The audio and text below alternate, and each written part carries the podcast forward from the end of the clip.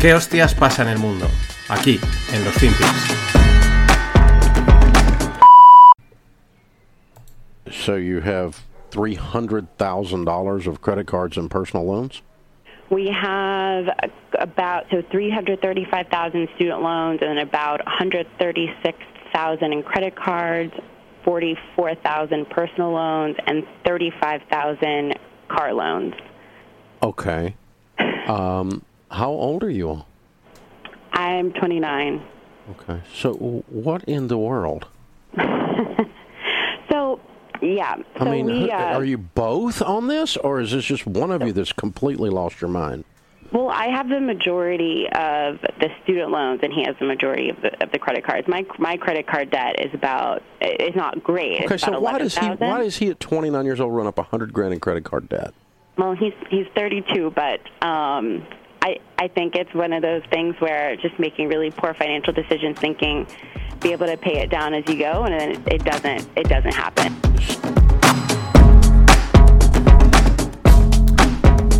Hola, no financieros. Semana nueva y nuevos FinPix. Aquí tenemos un corte de un programa americano en el que pues entra una chica, 29 years old, eh, pues le preguntan sobre su situación financiera. Mm, Así rápido, pues las cifras que ha dado son casi 600 mil dólares en deudas entre, entre ella y su, y su marido.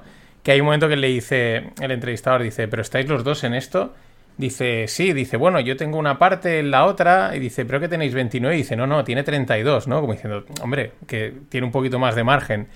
Pero sí, son 300 y pico mil de deudas de estudios, creo que 40 y pico mil del coche, ciento y pico mil en tarjetas de crédito. Espectacular, ¿no? Eh, pero es que esto, no digo que sea la generalización, pero es una realidad de Estados Unidos. A mí no deja nunca de sorprenderme estas cifras de crédito que se manejan en el país americano, porque son siempre espectaculares. Es, es una barbaridad. Y llama mucho, y bueno, da para reflexión en muchos aspectos. Eh, el estilo de vida ya lo conocemos, pues son consumistas, gastan, eh, se vive al día, se pagan las facturas cuando se pueden, en fin. Eso lo sabemos, eso casi no te sorprende. También quizás las cifras hay que ponerlas en precio europeo, a lo mejor hay que dividirlas eh, pues por dos o por tres o algo así, pues son casi 600 mil dólares en, en gastos y todos sabemos que allí pues todo es bastante más caro, ¿no? A lo mejor por ahí habría que moverlo, pero aún así, eh, aun poniéndolas en un contexto económico, en, en un rango de valoración europeo, es una auténtica pasta solo con 29 años. Eh, vamos, pero la chica tampoco está... La voz tampoco es que esté muy preocupada, se le ve bastante tranquila, se ríe, ¿no? Bueno, ¿sabes? Igual es porque a lo mejor como digo, puede incluso, pues, mm, entre todo su grupo de gente y de cercanos, pues pregunte y sea lo habitual, ir tirando de crédito, ir tirando para adelante. Esto es, a mí siempre me fascina, siempre me llama la atención cuando lo veo, cuando las dos veces que he estado en Estados Unidos de viaje y ves la cantidad de publicidad que hay de crédito, de deuda, eh, cómo se refinancian, incluso me acuerdo que estábamos una vez en un- esp- esperando el autobús y había detrás como una, un- una especie de tienda en el que la gente iba a pagar las facturas, ¿no? Y de repente veías que entraban con un taco de facturas de, y a lo mejor pagaban la, eh, luz de los últimos 3, 4 o 5 meses o el agua y era como, hostia, eh, ah, ¿y cómo ha estado pagando? O sea, no le han cortado, no, no le han cortado el agua, le han dejado seguir utilizándolo a crédito, luego cuando puede va y lo paga, pero entonces la empresa también de repente recibe dinero como a 3 o 4 meses más tarde y todo eso también con financiación por medio. ¿Y qué es la otra, la otra cosa que me sorprende? Que no peten más a menudo. O sea, algo así que está tan sustentado en el crédito desde hace mucho tiempo, debería de petar más a menudo. O sea, me parece que hasta que petan poco, ¿no? Es que es, es que es una auténtica locura. Eh, mm, y sabemos que, que- que se mueve mucho crédito y crédito al consumo. Y esto es, te hace pensar, o sea, ¿por qué no petan más a menudo? ¿Por qué no hay más problemas financieros? Dice, no, es que eh, falta cultura financiera. No, eh, en estos casos no es una cuestión de cultura financiera, aunque te digan que sí, es de sentido común. No hace falta tener cultura financiera para saber eh, que estás pidiendo mucho dinero para gastos corrientes. Y eso no es cultura financiera, es básicamente sentido común. Dos y dos son cuatro, ¿no? Pero lo que no me deja de, de darle vuelta es cómo no petan más los americanos. A lo mejor es que hay que ir a ese modelo y darle a la pelota para adelante y tirar para adelante. Y oye, mm, ande yo caliente y ríase la gente, que se suele decir. That's good stuff. That's good stuff, ¿no?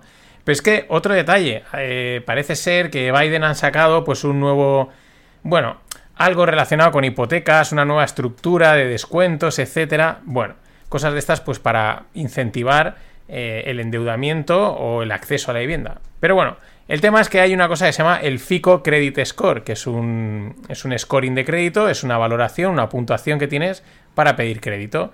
Eh, va de 300 a 850, en el caso este del, modelo FICO.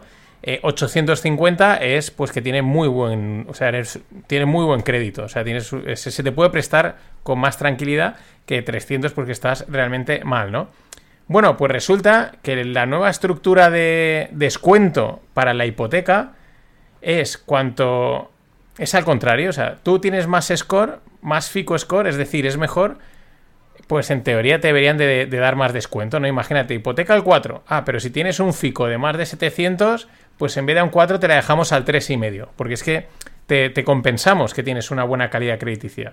Bueno, pues es al contrario, o sea, eh, a partir de cuanto menos FICO score tienes, te dan, te hace un descuento mayor. O sea, 620 de FICO te da un descuento del 1,75, 740 te da un descuento del, del 1%, o sea, en, en las comisiones que se pagan. No sé, no, esto igual es que, bueno, lógicamente, si funciona así, pues es lógico pensar que luego esté endeudado hasta el apuntador y además eh, los que menos lo necesitan, o, sea, menos deberían endeudarse, más endeudados estén, porque claro, se lo ponen a, pedir de boca, ¿no? Toma, un descuentito por aquí, otro descuentito por allá. Igual es un error y no es así, pero no deja de llamar la atención. Esto es noticia de Fox News eh, totalmente ahí, o sea, pero bueno, son de estas cosas de los Estados Unidos que es que ya digo, no dejan a mí de sorprenderme una y otra vez. Y mientras nos venimos a Europa, ¿y qué tenemos? Pues que la inflación sigue a lo suyo, ¿vale? Ha bajado a un 6,9, o sea, ha bajado bastante, pero la de fondo sigue ahí. O sea, es decir, eh, esto lo diríamos un poco como que no ha subido tanto, ¿no? Pero respecto a un año, hace un año, la inflación ha subido. O sea, seguimos teniendo inflación, la inflación no ha desaparecido.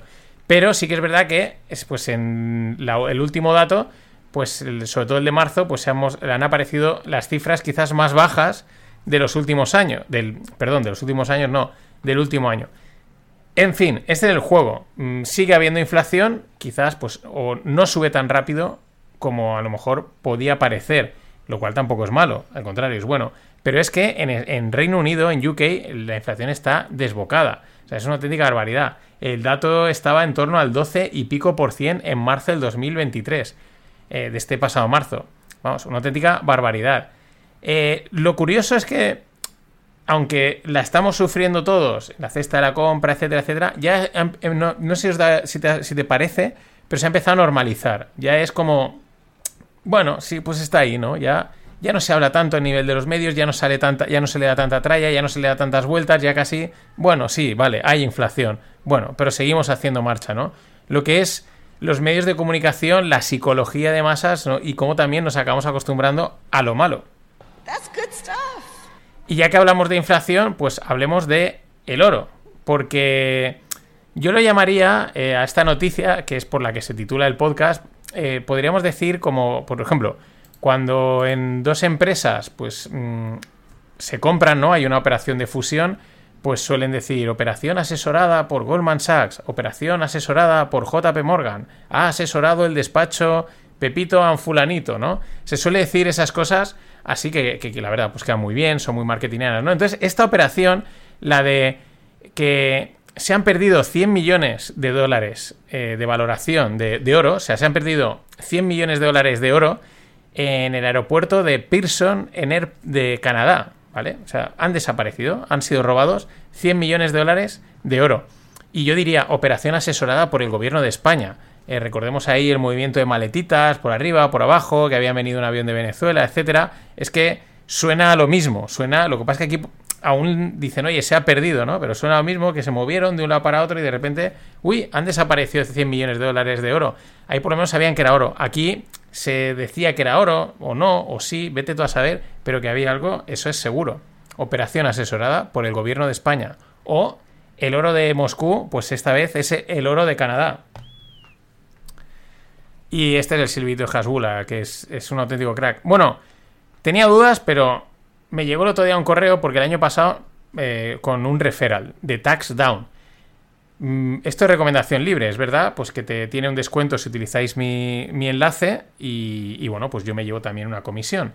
Pero no lo recomiendo por, por, o sea, es un doble, ¿vale? Si rasco algo perfecto, pero aparte es que yo el año pasado lo probé por desesperación, lo digo de verdad, y la verdad es que va de puta madre. Yo estaba diciendo, no apetece ya, estoy, tenía dudas con la declaración, si tenía que poner esto, si tenía que poner lo otro, y dije, mira, voy al tax down este, a ver qué pasa. Al final pagué, creo que eran 35, creo que ahora con el descuento son 25, una, creo que es 25. Y la verdad, joder, es que han hecho algo que tenía que haber hecho alguien hace ya tiempo, que es simplemente coger el propio programa padre de la declaración de la renta y meterle una interfaz intuitiva, que se entienda lo que estás haciendo, que te digan, aquí tienes que poner esto, aquí es esto otro. Venga, ahora qué quieres poner. o sea, de verdad, muy fácil, muy rápido y lo recomiendo. Si vais a hacerla, pues utilizáis mi código de descuento, os metéis ahí, os sale más barato y, como suele decir, apoyáis el podcast. Y bueno, vamos con un par de ejemplos que comentaba la semana pasada de, de la situación del inmobiliario de oficinas en Estados Unidos. se entiende que debido al teletrabajo. Hay mucha información, ¿no? Hay quien dice que, bueno, por ejemplo, eh, pues Javier Clemente, eh, Ismael Clemente, perdón, no Javier Clemente, Ismael Clemente, pues dice que al final aquí Europa se está volviendo al ritmo normal de oficinas, etcétera. Sí que es verdad que da sensación, pero también es verdad que no tenemos un sector tecnológico tan importante como en Estados Unidos. Entonces, mm, es una industria o lo que hay es más eh, tradicional, ¿no? Y entonces, como que a lo mejor, pues vale, que se esté volviendo a la oficina o se esté volviendo a demandar que la gente, eh, pues la pise, eh, pues parece. Es como normal. Es verdad que está apostando al final por el trabajo mixto, o sea, el, el híbrido, ¿no? El, bueno, uno o dos días de teletrabajo, libres, etcétera, como quieras, y dos, tres días en la oficina, que yo creo que es en realidad eh, lo óptimo. Hay que ir a la oficina para congeniar con la peña, pero oye, que también te den un par de días para que tú puedas adaptarte un poquito, el viernes mole más, el lunes no sea tan duro, pues no está nada mal y también pues puedas conciliar. Pero bueno, esto es Europa. El tema es que en Estados Unidos sí que no paran de salir noticias de que hay mucha oficina vacía. Dos ejemplos. Eh, ponía, tuiteaba un tal Aaron Kraft, pues el City Center Plaza en, Bellevue, que está por allí, pues por, California, creo que es, San Francisco, pues esa zona. Eh, bueno, Microsoft está vaciando un edificio entero de eh, unos... Mm, no sé, bueno, es que esto no sé si... Aquí me estoy rayando porque este número no sé a qué se refiere. Pero bueno, un edificio entero de oficinas, el típico este acristalado, súper chulo, muy americano, totalmente vacío. Eh, entonces, claro, eso eh, es, un, es un problema, porque ¿cómo lo llenas? ¿Cómo llenas todo este edificio? Y esto está pasando con otras tecnológicas a lo largo de Estados Unidos. Ya sabemos que empezaron con los despidos y están ajustándose el cinturón por lo que pueda venir. Pero tenemos la otra noticia, que es Brookfield, una de las que más han comentado los value desde hace tiempo, etcétera. Pues eh, dice que las. Vamos, que han caído un 79% las, eh, las tasas de ocupación.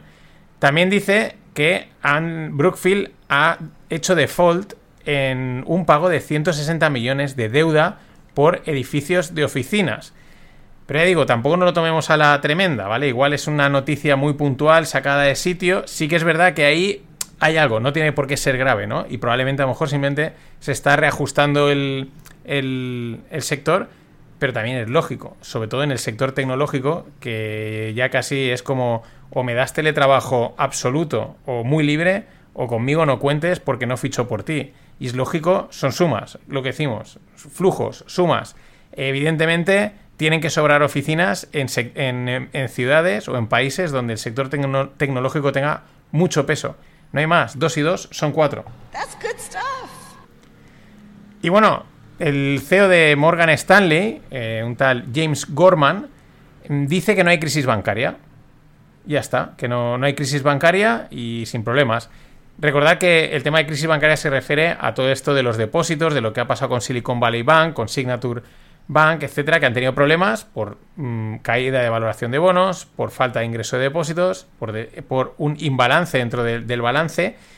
Muchos dicen, muchos, como por ejemplo el de JP Morgan, eh, que la, y, creo, y Larry Finn, creo que la semana pasada también lo comentaba, que esto aún no ha pasado que quizás aún hay alguna que otra sorpresa, pero sin embargo el de Morgan Stanley dice que no, que ya la, crisis bancaria está pasado y tan tranquilos. Pues oye, si él lo dice, ¿qué vamos a...? Pues, pues ahí está.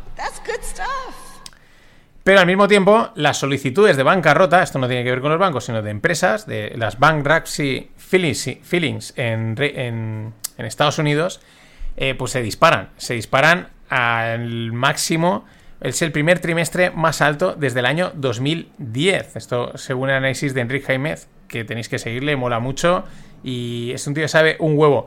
Pero es otra señal. Pero estamos en esa, en esa eterna llamada a la recesión, pero todo sigue. Pero eso, la de cal y la de arena que llevo diciendo mucho tiempo que diré, joder, siempre lo mismo, ya, pero es que de repente tienes un dato que dices, joder, mm, todo parece que va de puta madre, y de repente tienes otro dato que dices, otro dato que dices, cuidado, porque que se disparen las, las bancarrotas en Estados Unidos a niveles no vistos desde marzo del 2010, pues es algo cuando menos significativo.